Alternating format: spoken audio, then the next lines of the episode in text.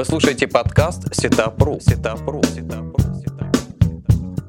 Подкаст подготовлен при поддержке сервиса Setup.ru. Конструктор сайтов Setup. Создай и раскрути свой сайт бесплатно.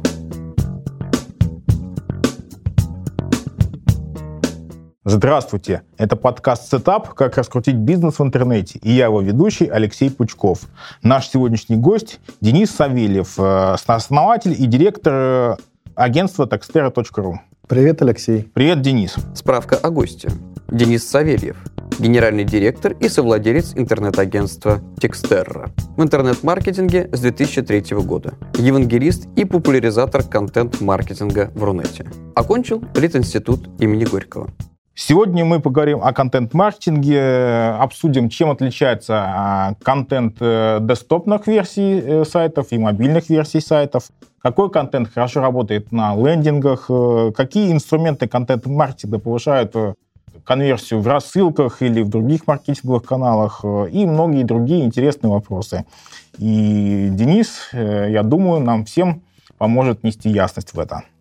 Ну, давай начнем э, с самого начала, да, что такое контент-маркетинг, э, расскажи нашим пользователям, слушателям точнее. Да, значит, сам термин появился достаточно давно, он связан как бы, как бы в такой в теоретическом базисе, он связан с фундаментальным кризисом рекламы, который э, длится последние 20 лет. Да?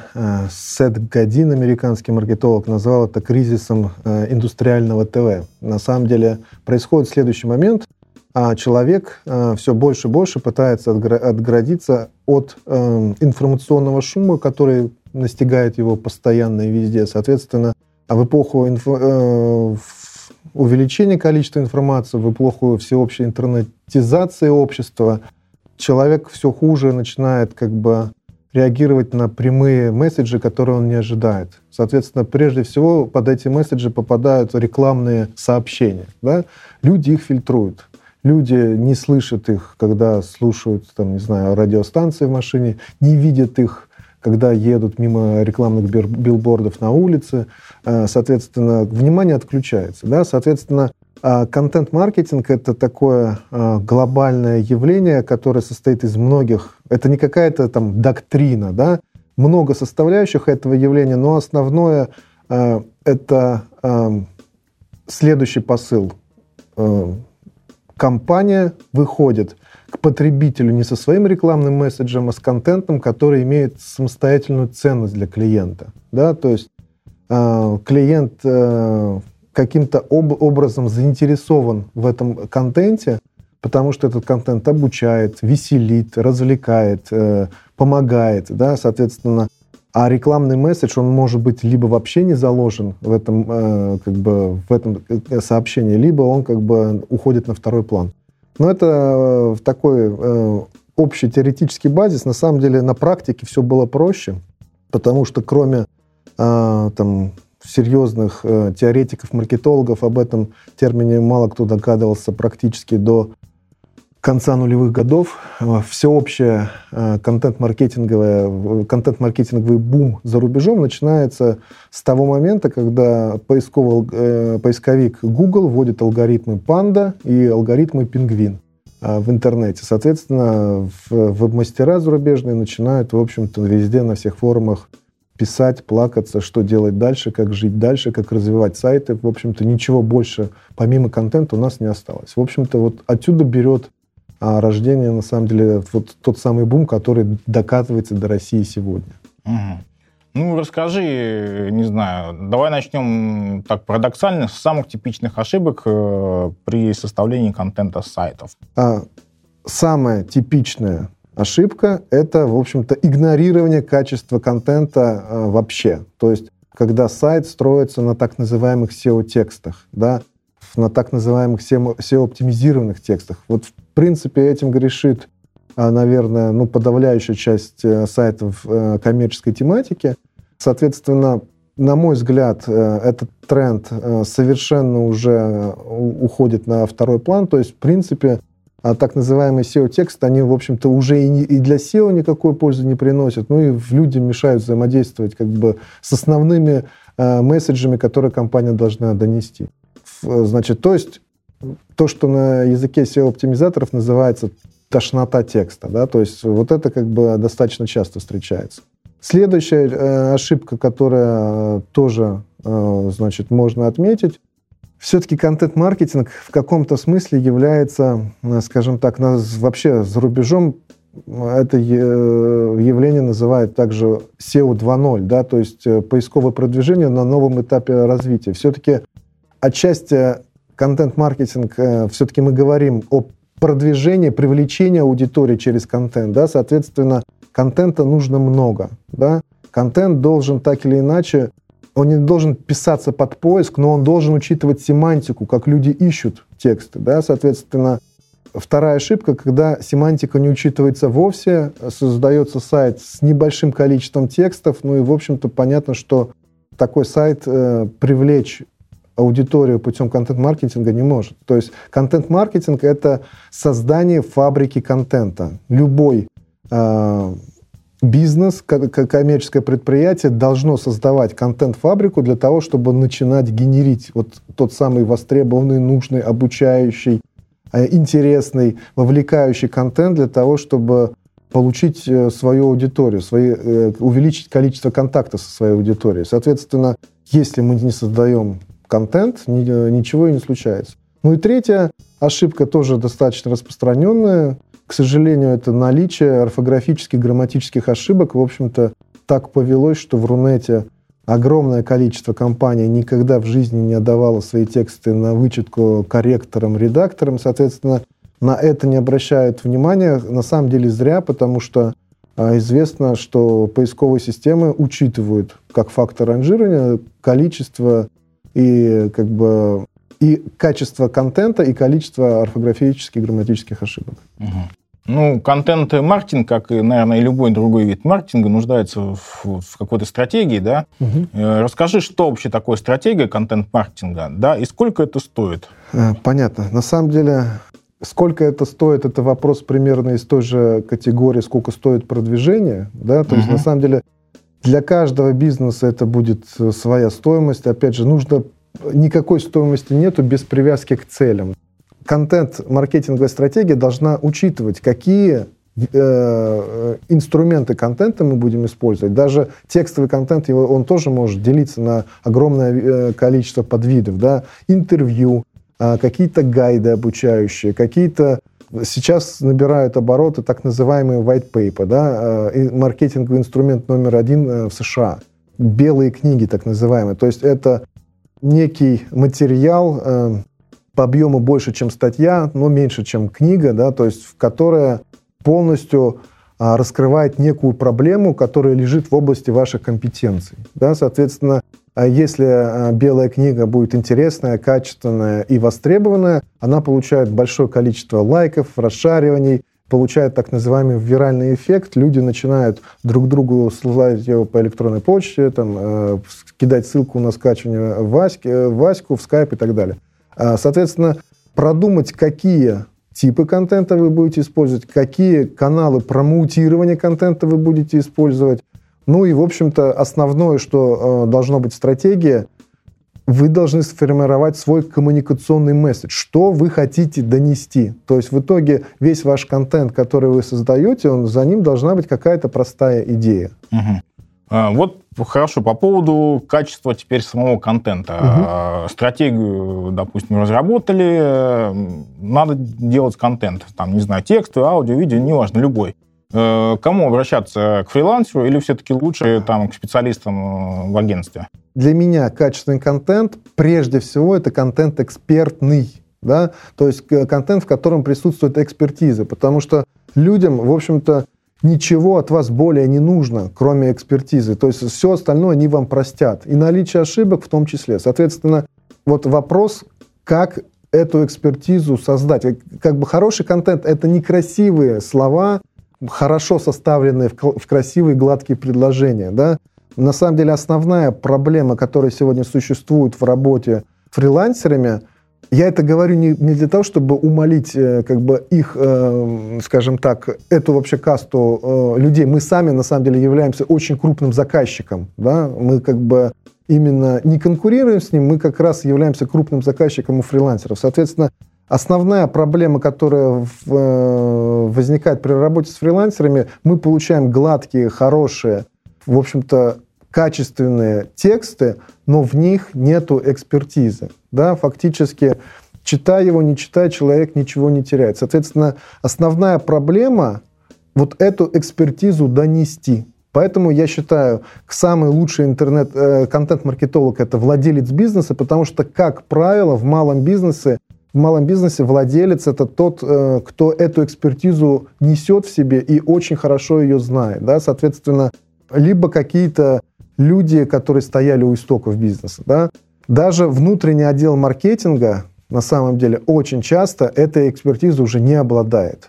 Еще э, менее э, ею будут обладать внешние исполнители. Я здесь говорю как есть, несмотря на то, что мы работаем в агентском бизнесе и как раз э, стараемся это, э, как бы решить эту проблему, но проблема есть. Чем дальше ты находишься от экспертов, тем хуже твой контент. Соответственно, mm-hmm. неважно, куда вы обращаетесь, к фрилансерам, к агентству, либо будете внутреннюю, внутренний отдел контент-маркетинга создавать, первое, что нужно э, о чем нужно думать, как создать вот этот конвейер экспертизы, который берет свое начало как бы от людей, которые этой экспертизой владеют, и в итоге все это должно каким-то образом выливаться в контент, который создается. Да?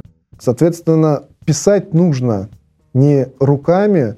У нас в агентстве мы смеемся, да? у нас есть такая своя собственная внутренняя шутка – копирайтер должен писать задницей, извиняюсь за выражение. То есть, на самом деле, текст — это верхушка айсберга. Вся работа, она на самом деле не видна, потому что это многочасовые интервью с представителями бизнеса. Да, у нас в договорах прописано, что при заключении с нами договора клиент обязан предоставлять нам эксперта. Да, фактически там в неограниченное пользование. Соответственно, основная задача на уровень экспертизы погрузиться. Если это не удается, ничего хорошего не получается.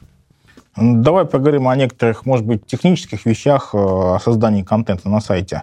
Вот э, многие говорят, что видео улучшает э, качество контента, улучшает в конечном счете конверсию, то есть эффективность страницы. Правда ли, что видео всегда работает плюс, или, или это не совсем правда? И как использовать видео на странице, чтобы оно работало в плюс?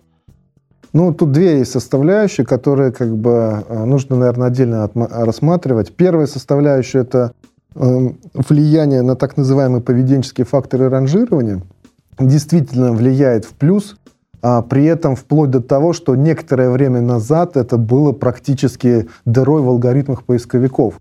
И мы видели все э, как бы такой прием на каких-то серьезных там блогах. Человек пишет, пытается раскрыть серьезную проблему, а внизу добавляет э, видео с кошечками, да, типа посидите, повтыкайте. На самом деле это хитрость она реально давала очень серьезные э, висты при поисковом ранжировании, потому что удлиняла сессию и так далее. Да? То есть на поведенческие факторы ранжирования видео влияет. Сейчас, в принципе, вот это вот э, прием, о котором я сказал, он уже не работает. Да? Работал он конкретно, кстати, в Гугле. Да? А сейчас он уже пофиксен. Google определяет, э, в общем-то, релевантность видео, насколько оно соответствует контенту, который представлен. А, соответственно, но на поведенчески влияет благотворно. Но при этом надо понимать, опять же, уже в таком случае как бы качество видео, есть прямая как бы обратная связь качества видео и поведенческих факторов. То есть видео так, должно быть, опять же, не пустышкой, а должно быть интересным, вовлекающим и, э, соответственно, релевантным. Второй момент э, – влияние на конверсию. Действительно, многие специалисты, сейчас много исследований на эту э, тему проводятся, и есть, э, скажем так, исследования, подтверждающие, что видео на странице влияет положительно на конверсию. Но здесь как бы я бы не сказал, что это всегда и во всех случаях будет работать, но при прочих равных, да, это, в общем-то, элемент э, более, скажем так, повышающей конверсии, понятно почему. Потому что у видео просто больше возможностей. Если вы продаете товар, да, у вас при помощи видео вы можете его показать со всех сторон, просто более предметно показать, что это такое, да, э, как бы улучшив, ну, какие-то пользовательские характеристики в этом видео, да. А, вот как-то так. Угу. Вы слушаете подкаст Сетапру. Сетапру. Сетапру.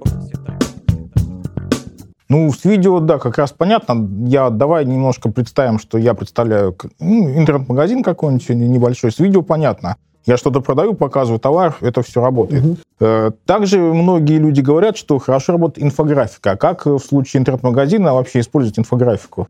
Инфографика – очень удобный формат для соцсетей. Мы загрузили в соцсети, соответственно, а дальше, если она качественная, интересная, она начинает сама себя реплицировать, люди начинают ее копировать, лайкать, расшаривать, соответственно, мы получаем большое количество контактов с аудиторией, нашей потенциальной аудитории, и то, что снижает нам стоимость лида. Да? Соответственно, а как использовать? Но, в принципе, можно использовать в любом бизнесе, в котором как бы контент-маркетинг вообще можно использовать. На самом деле фишка в том, что не в каждом бизнесе он, он может быть использован. Ну вот в продажах можно инфографику использовать? В продажах чего? Ну, чего угодно, не знаю, дет, детский, детская одежда. В детской одежде, да, а в, скажем так, э, в, например, вызове в э, такси нет.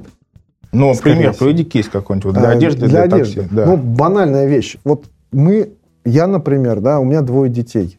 Я, честно говоря, э, не знаю, как стирать детские вещи. Моя жена этим занимается, соответственно, там в стиралку что-то закладывает, да.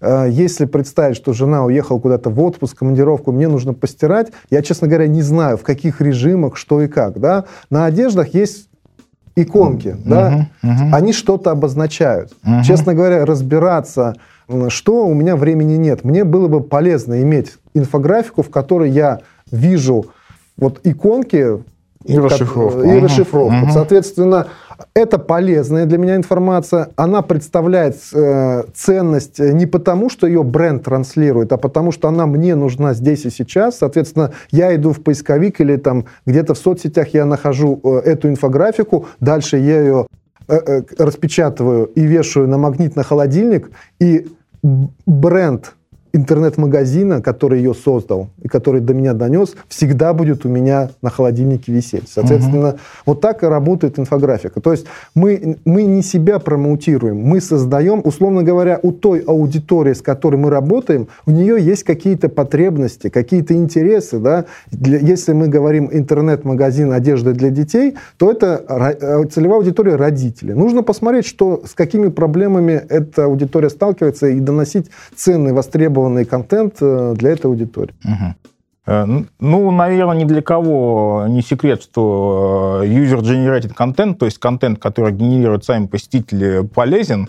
Все вставляют на сайты, на любые сайты, какие-то отзывы, какие-то формы и так далее. Но вопрос такой, что лучше, оставлять вот форум или отзывы как есть, или его вычищать и оставлять только положительное? Я считаю, что контент-маркетинг работает в одном случае. Да? Когда вы абсолютно искренне и честны со своей аудиторией. Соответственно, тот же самый там, плохой фидбэк от вашей аудитории в комментариях, да, это, он создается не для того, чтобы вы подчищали его, а для того, чтобы вы умели либо контраргумент, э, находить контраргументы, либо действительно становились лучше. Поэтому я как бы считаю, что ни в коем случае модерировать UGC не нужно. А давай поговорим теперь о маркетинговых каналах. Есть такой очень мощный канал, на мой взгляд, как почтовая рассылка. Но в последнее время многие эксперты в области почтового маркетинга говорят, что падает эффективность. Есть ли у тебя какие-нибудь примеры повышения открываемости рассылки за счет хорошего контент-маркетинга? Да. Что я могу посоветовать? Первое. Снизить коли- количество рекламы прямого действия. В идеале ее быть вообще не должно. Соответственно, а, давайте рассмотрим пример. Вот, например, там, тот же самый интернет-магазин одежды. Да? Если он э, будет в своем email-маркетинге э, использовать только контент, связанный там, с падением цен, с распродажами и так далее, а в итоге это все выльется в том, что и э, open rate будет падать, и click rate будет падать, и количество подписчиков будет снижаться, количество отписавшихся будет расти. Почему? Потому что этот контент не нужен. Какой контент должен быть? Очевидно, что контент, который интересен этой целевой аудитории. Контент, связанный с модой, с одеждой, советы, как, там, э, какие цвета в моде этой осенью, да, что у нас, ну, соответственно, э, что-то связанное как бы с модой, да, но не э, реклама интернет-магазина одежды, да, то есть какой-то интересный востребованный контент. А вот э, рекламная составляющая, она должна быть где-то на заднем плане. Тогда, в общем-то, э, все будет хорошо. Угу. Ну, а в других э, каналах, ну, тут та же поисковая оптимизация SEO. Угу. Ну, понятно, что там при оптимизации ключевыми словами фразами давно ушло в прошлое. Так что, должен быть э, просто интересный текст видео и с э, отзывами? Или есть ли какие-нибудь какие-то еще хитрости а... для хорошей, хорошей SEO-страницы? Я не скажу, что олдскульное SEO не работает вообще, в том смысле, что не нужны ключи. Да? Но я, например, мы запрещаем своим копирайтерам ключ, ключи вписывать. Да? Ключи, по большому счету, нужно держать в уме при создании контента. То есть, на самом деле, понятно, что семантика для поиска важна, что а, страница, которую вы создаете, да, есть, она может быть как угодно интересна, но если там, э, скажем так, размытая семантика, которую не отнесешь никакой тематике, то непонятно, по каким запросам ранжировать этот документ. Да? Соответственно, семантика важна, но Google старается, да и Яндекс, в общем-то, сейчас мы видим, что и у Яндекса есть э, и постоянно расширяется, растет база синонимов. Она, кстати, расширяется, растет там чисто машинное обучение, да, там, я так понимаю, человеческий труд вообще сведен к нулю. А, соответственно, о SEO нужно думать в сторону всегда, как человек может искать мою статью. Да? Но по большому счету сейчас уже достаточно этого. Дальше нужно теперь создать статью, которая в этой нише, в этой тематике, для этой аудитории, для кого она создана, будет, э, скажем так, последней точкой. То есть закрывать всю проблему. Человек, найдя эту статью и прочитав ее, не, по, не, не полезет искать там что-то дальше, дальше да, угу. в поиске. Вот если мы создаем такую статью, мы это наблюдаем огромное количество раз. Этого достаточно для того, чтобы брать в том числе высокочастотные запросы. Угу. Вы слушаете подкаст Сетапру. Сетапру. Сетапру. Ну и такой канал, как SMM, Social Media Marketing. Ты говорил, что инфографика хорошо работает. Э, вообще, вот э, какой, какой контент хорошо работает для социальных сетей именно. Угу. И существует мнение, что вот почему Twitter так популярен, что вообще контент больше 150 стимулов не воспринимается да, в социальных сетях. Ну, э, честно говоря, если мы откроем статистику, мы увидим, что Твиттер все-таки отстает у нас и Фейсбуку, а в Рунете он уступает и ВКонтактам, Всем, и Одноклассникам, да. да. А, как бы это такой формат интересный. Что касается вообще какой контент, на самом деле любой. Да? Тут э, вопрос не столько какой контент, да, любой, который э, помогает, решает проблемы пользователя, веселит и так далее. То есть фактически без прямого явного рекламного месседжа. И это очень трудно добиться, учитывая, что все-таки контент-маркетинг – это маркетинг. Да? Задача контент-маркетинга – увеличивать продажи. И тут очень легко скатиться в другую крайность, когда бренд начинает издавать контент, э, там, условно говоря, котиков. Да? Угу. Понятно, что котики, какими бы они э, мимимишными не были, они не решают никоим образом потребности э, этой аудитории и, в общем-то, никак не ассоциируют этот контент с брендом, который его издает. Да? Соответственно, всегда нужно помнить, что связь должна быть бренда и контента, который э, издается брендом, но она не, но рекламный месседж должен быть либо э, отнесен на второй план, либо отсутствовать вовсе. Хорошо, ну про social медиа более-менее понятно. Существует все больше популярности, точнее, набирают мобильные устройства. У мобильных устройств есть особенность, ну, небольшой экран, угу. э, геометрические размеры, да. Туда-то э, явно контент должен быть, ну, какой-то сжатый. Так ли это? Я не буду ничего придумывать, я скажу вообще не только свои мысли, я скажу э, мысли, на самом деле, многих маркетологов, и в том числе зарубежных. Я очень там много активно э, стараюсь э, развиваться, читаю блоги, да. На самом деле, пока никто толком не знает, что будет вообще с мобильным маркетингом, как с этой аудиторией работать, как, с этой, э, как эту аудиторию привлекать и так далее. Даже, в общем-то, мы видим, что аудитория растет, но даже поисковые системы не могут с ней нормально работать, и монетизация, та же самая через контекстные системы, в, в разы, в десятки раз у поисковиков хуже, хотя аудитория растет реально как на дрожжах. Но это именно из-за геометрии. Да, потому, во многом из-за да, геометрии. Потому что если на большом э, мониторе ну, та же контекстная реклама видна, то на мобильном экране На мобильном нет. она либо занимает одну треть экрана, и тогда ее просто, она раздражает, люди ее в негодовании да. выключают, либо ее нету вообще. Да, да. Соответственно, вот, да, все верно. Что касается контента, да, тут э, я скажу тренд, который существует, да, но это не связано, не совсем связано э, с размерами устройства, это связано несколько с другой вещью. На самом деле, сам размер контента не такую большую роль играет, если он, скажем так, адаптивен, да, потому что сейчас новый тренд, связанный как раз с ростом мобильных устройств, это адаптивный Адаптивная верстка. Адаптивная верстка, да, которая а, позволяет любой контент под любое устройство подгонять. Соответственно, люди готовы потреблять и большие объемы контента. Мало того, есть э, исследования, которые подтверждают, например, что на мобильных телефонах люди гораздо дальше уходят, э, например, при, э, используя поисковую систему для поиска каких-то там своих вопросов, да, на, на стационарном компьютере люди просматривают там первую страницу и там огромное количество, точной цифры не скажу, там, допустим, 80-90% этим как бы довольствуются. На мобильных устройствах показатель будет просмотренных страниц выше. Почему? Потому что там листинга как такового нету и просто подгружаются. Если э, человек смотрит снипеты, он э, эти снипеты по каким-то причинам его не устраивают, и он дальше будет крутить до тех пор, пока не встретит тот снипет, который э, ему нужен. Да? Соответственно, что касается контента, да, надо понимать, что тренд, который, опять же, уже э, образовался, и в будущем он будет только усиливаться, выдача поисковых систем под мобильное устройство будет отличаться. А и сейчас уже отличается, но будет отличаться больше по сравнению с выдачей для стационарных компьютеров. Почему? Потому что, ну, мы это видим особенно на примере Гугла. Google учитывает геолокацию, да, то есть старается, создавая э, ранжирование, ну, то есть персонифицирует выдачу с учетом геолокации, где вы находитесь, да, соответственно, контент тоже должен каким-то образом скажем так, себя геопозиционировать, да, где находится и издатель этого контента. Это с учетом, опять же, выдачи поисковых систем. Ну и с учетом вот э, как бы трафика из мобильных, из мобильных устройств. Ну, интересная мысль, да, что геопозиционирование э, в плюс будет играть именно ну, на, естественно, на но она будет да. играть в плюс тем, кто находится недалеко, и в минус тем, кто находится далеко. Но это, это как бы стандартная, в общем-то, проблема. Хорошо, сейчас, э, ну, в последнее время, хотя уже ну, года два-три точно, большую популярность набрали так называемые лендинги или одностраничники. Понятно, они создаются, затачиваются под, э, ну, обычно под продажи что-нибудь или там под сбор подписи, ну, под разные, в общем-то, лиды.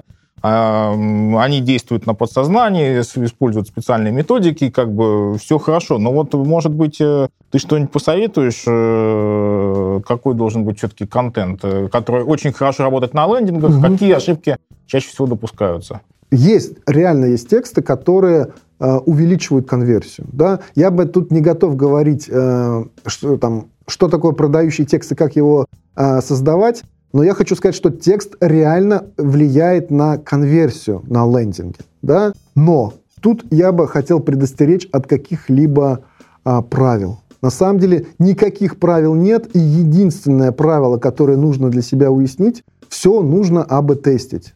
Берем лендинг, создаем текст для одного, для одного лендинга, создаем текст для второго и проверяем, внедряем э, наиболее конверсионный вариант. И на самом деле не всегда. Мы в, в, э, в своей практике, мы с лендингами на самом деле очень много работаем, да, так уж получилось. А, соответственно, и очень много, и очень давно, и мы в своей практике видели, как по всем канонам созданный лендинг вчастую проигрывал там совершенно по-простому, э, с минималистичным дизайном и совершенно практически без текстов. Да, соответственно, mm. не нужно никаких дом, догм, все нужно АБ-тестить. Вторая, кстати, догма есть по поводу лендингов, связанная с конверсией. Да, на самом деле приходилось, может быть, и тебе, и э, нашей аудитории слышать такую фразу, там, как два маркетолога спорят, и один доказывает, что у меня конверсия 5%, а другой говорит, а у меня 15%. Ты лошара полный, а я молодец. На самом деле, вот в этом диалоге, а, не зная а, некоторых подводных камней, совершенно нельзя сказать, что один лендинг хуже другого. Вот это миф, что есть некая конверсия, которая сама по себе ценность, на самом деле ничего не значит. Да? Объясняю почему. Потому что а, для того, чтобы понять, а, хорошая конверсия или плохая, нужно знать количество трафика, которое приводит, соответственно, маржинальность товара, и э, тогда уже можно будет смотреть. Примеров, когда э, конверсия 3% дает более, для бизнеса более прибыльно, нежели лендинг с конверсией 30%. Таких примеров множество. Я, в общем-то, если интересно, могу их там привести. Нет, ну это, конечно, зависит от товара, да. Это, опять же, зависит от однородности привлеченной аудитории, потому что один товар у него хорошая конверсия 3%, у другого товара там и 15% не предел. Всякое бывает. Да, да нет, на самом деле тут в конверсиях, как в чем фишка, да? Конверсию очень легко можно сделать высокой. Например, если мы ведем из контекста аудиторию, мы будем вести ее только по транзакционным запросам, при этом супертранзакционным, со словом «срочно», «купить», «прямо сейчас», да, автомобильные, там, э, зимние шины прямо сейчас, зимние шины купить срочно и так далее. Понятно, что человек там вот прямо уже сейчас, и он готов при, привести деньги. Другой вопрос. Уже Новый год, уж шины да, нужны, да? Да, да. На самом деле, э, то есть найти запросы, по которым на самом деле конверсия будет очень большая. И мы там получим, условно говоря, там 15%, 20% конверсии. Другой вопрос, что этой аудитории будет мало. Да? И чем нам хвастаться? Нашими а, наши, э, к нам будут приходить 50 человек, человек в месяц, они будут давать нам конверсию 30%, либо мы начнем расширять семантику, да, Будем уходить э, в ультра-низкочастотку. Будем брать смежные запросы для того, чтобы искать переходы более дешевые и так далее, да, но при этом связанные с нашей тематикой. В итоге мы можем получить конверсию 3%, но к нам будет приходить 50 тысяч человек. Ну, я согласен, да, это разные, да, соответственно, разные источники трафика, конечно, э, да, он, он разный. Конверсия зависит и от трафика, и от, как бы, и от стоимости этого трафика, потому что э, понятно, что у трафика тоже есть собственный потенциал по конверсии. Ну да, то, то есть тут существует некий фетиш, э, сам, само понятие конверсия, да, вот, да, да, э, как да. фетиш. Хотя понятно, что для разных страниц, разных э, групп целей, для разного трафика она, конечно, разная. Да, цифры с конверсии не значат, на самом деле, вообще ну, ничего. Ну, так все-таки какая-нибудь рекомендация? Ну, ты сказал вести там по контексту рекламы, по транзакционным запросам. Ну, все-таки какая-нибудь рекомендация именно по контент-маркетингу для лендингов от тебя? Рекомендация еще раз тестить. АБ-тесты. Созда... Угу. Да, АБ-тесты. Нет создаем, создаем. Никаких догм. Мало того, я призываю вот э, как бы, скажем так, аккуратнее быть с так называемыми продающими текстами. Ну, я вот про себя говорю. Мне, например, продающим текстом ничего продать нельзя. Если я вижу вот этот вот эмоциональный, экзальтированный текст с большим количеством восклицательных знаков, красными крупными буквами, Э, с какими-то гарантиями, которые там э, даются, да, соответственно, вот мне вот таким текстом ничего продать нельзя, меня он как раз пугает, настораживает. Количество таких людей сейчас на самом деле растет, которых а, вот такие продающие тексты отпугивают. И последний вопрос. Денис, какие перспективы ты видишь э, в дальнейшем развитии контент-маркетинга и каким, на твой взгляд, будет контент-маркетинг в 2015 году? А, что касается э, контент-маркетинга в 2015 году, могу сказать, что понятно, что разворот э, бизнеса состоялся, в какой-то степени интерес к контент-маркетингу будет расти, но наверное, радикально ничего не изменится, кроме того, что появится больше бюджетов. Ну, значит, он будет развиваться. Если, развиваться если будет, придут да. деньги, как мы говорим, рынок будет греться и дальше. Понятно, что видеомаркетинг будет наступать, э, потому что в этой парадигме видеомаркетинг э, является одной из составляющих контент-маркетинга. Но в 2015 году, думаю, революция все-таки состоится. А, спасибо, Денис. Это был подкаст «Сетап. Как раскрутить бизнес в интернете». Я его ведущий Алексей Пучков и наш сегодняшний гость э, Денис Савельев, э, основатель и э, директор, директор. Textera.ru. Все, все так. Спасибо, Алексей, спасибо аудитории. Спасибо, Денис. Спасибо, слушатели. До свидания.